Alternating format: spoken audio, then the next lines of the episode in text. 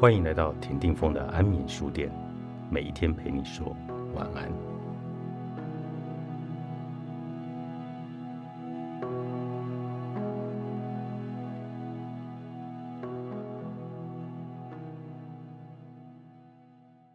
你得做个拯救自己的人。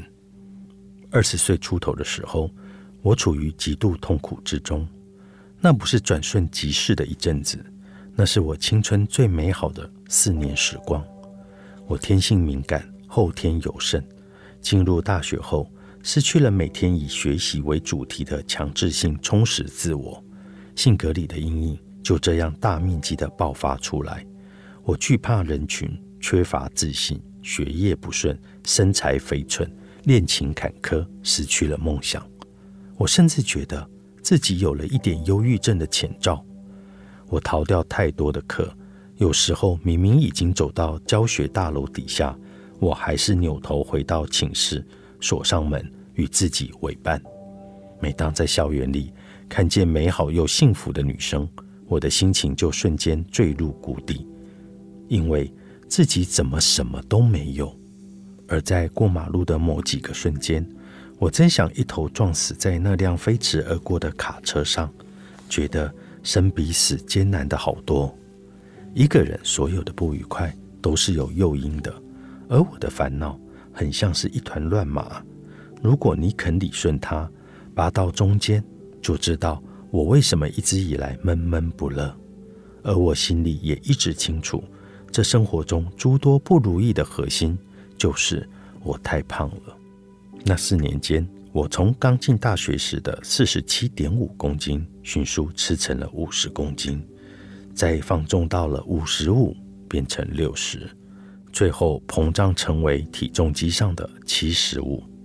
我的衣服没几个月就小一个尺码，连闷热的夏天时都只敢穿长衣长裤来遮肉。我那么胖，越来越胖，胖到无可救药。而对于一个女人来说，肥胖是比失恋更可怕的遭遇，它在我的生活里滋生了一系列的坏情绪，它让我自卑、敏感，不敢争取，也不想活下去。其实我心里明明知道解决这个问题的方法，却怀揣了四年，一直在拖延。我本应该和那些女孩子们一样，每晚就要去操场跑步或跳绳，维持两位数的体重，取而代之的。我给远在家乡城市的朋友发了简讯，我要节食减肥了，你一定要监督我啊！后来效果可想而知，朋友在忙着自己的事情，哪有时间来监督我？而我就这样自暴自弃，带着七十五公斤的肥肉毕了业。毕业照上的我丑胖，一脸的不安，那不是青春该有的样子。我带着这些肥肉，又过了几年。身上的坏情绪更加严重，完全影响到了我的正常生活。我这才下定决心去跑步。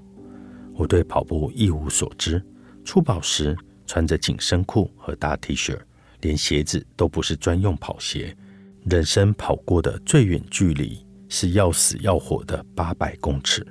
我坚持了一个月，却几乎没有看到效果，且生不如死。每天早上起床。四肢僵硬疼痛，并要死命的跟意志力对抗。可是坚持第二个月的时候，变化却一点点的发生了。我可以连续跑很久，速度提高，耐力增强，体重也稳稳降下来了。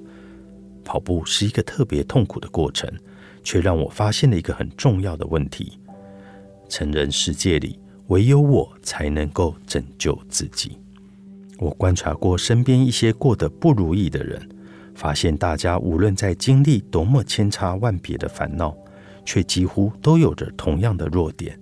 明明知道自己不喜欢眼前的生活，可就是懒得改正。我也观察过身边一些有所成就的人，看到大多数人都有一个共同的特点：他们几乎从来不抱怨诉苦，或者把期望寄托在别人的身上。他们认为这是最浪费时间的举动。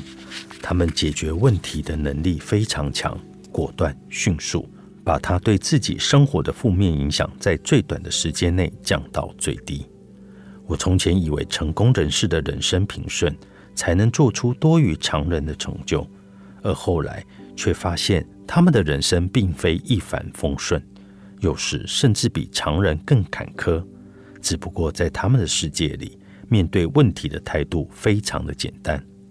如果觉得身材欠佳，那就去跑步、去爬山、去做瑜伽；如果觉得钱包干瘪，那就努力工作、拼命赚钱；如果觉得缺乏进步，那就学习去弥补不足；如果恋情不顺，那就尽力修补或选择分手。一直喜欢一句话。灵魂是注定独行的，越长大越更能够深刻的体会到，一个人的一生，父母、伴侣或者朋友都不能成为同行一生的人。只有自己最了解自己的痛苦，知晓自己的快乐，为自己的人生负责任。也只有自己才能真正选择，是继续深陷泥沼，还是去做一个拯救自己的人。活着就遵从己心，相信自己，不要太过于在意别人的想法，因为你永远不可能讨好所有的人。人生没有白走的路，每一步都算数。作者：杨希文，高宝书版出版。